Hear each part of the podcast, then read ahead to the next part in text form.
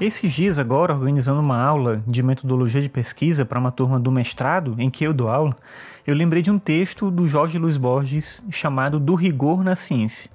Esse texto foi publicado na primeira edição de um livro chamado História Universal da Infâmia, e depois ele passou para um outro livro do Borges chamado O Fazedor, e é esse que eu tenho aqui de onde eu leio esse texto.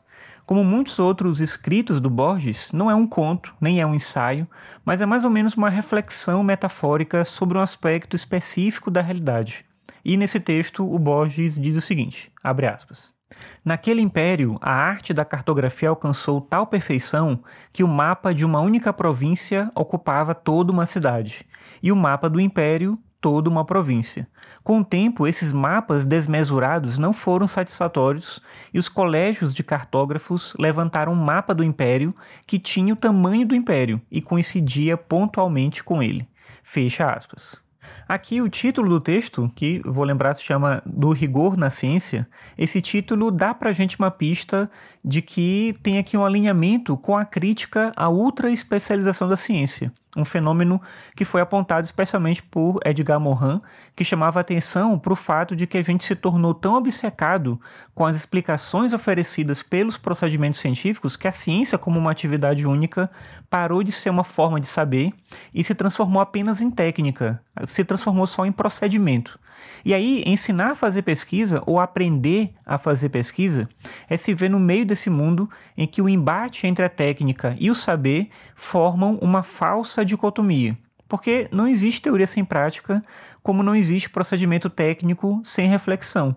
Por isso que quando alguém define a pesquisa como qualitativa, por exemplo, eu fico me perguntando o que, é que isso significa exatamente. Uma pesquisa, por exemplo, pode ser quantitativa na coleta de dados, mas a análise das informações é sempre qualitativa. Então, definir a pesquisa como sendo uma coisa ou outra não faz assim tanto sentido.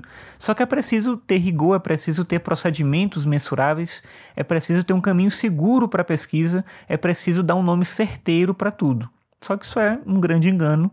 No final do texto, o Borges lembra que as gerações seguintes naquele império que ele se refere lá nesse texto, onde cria um mapa que tem o tamanho da cidade, o tamanho do império, as gerações seguintes que são menos afeitas, que eram menos afeitas à cartografia, consideraram aqueles mapas inúteis. Por que isso?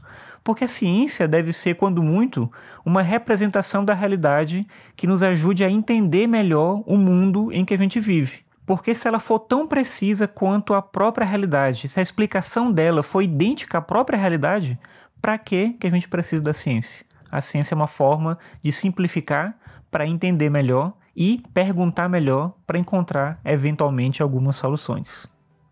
Bem, obrigado por você me ouvir aqui. Você está ouvindo o podcast Ficções. Você pode saber mais no meu site que é o marcosramon.net barra ficções. É isso, obrigado pela sua audiência. Até mais. Tchau.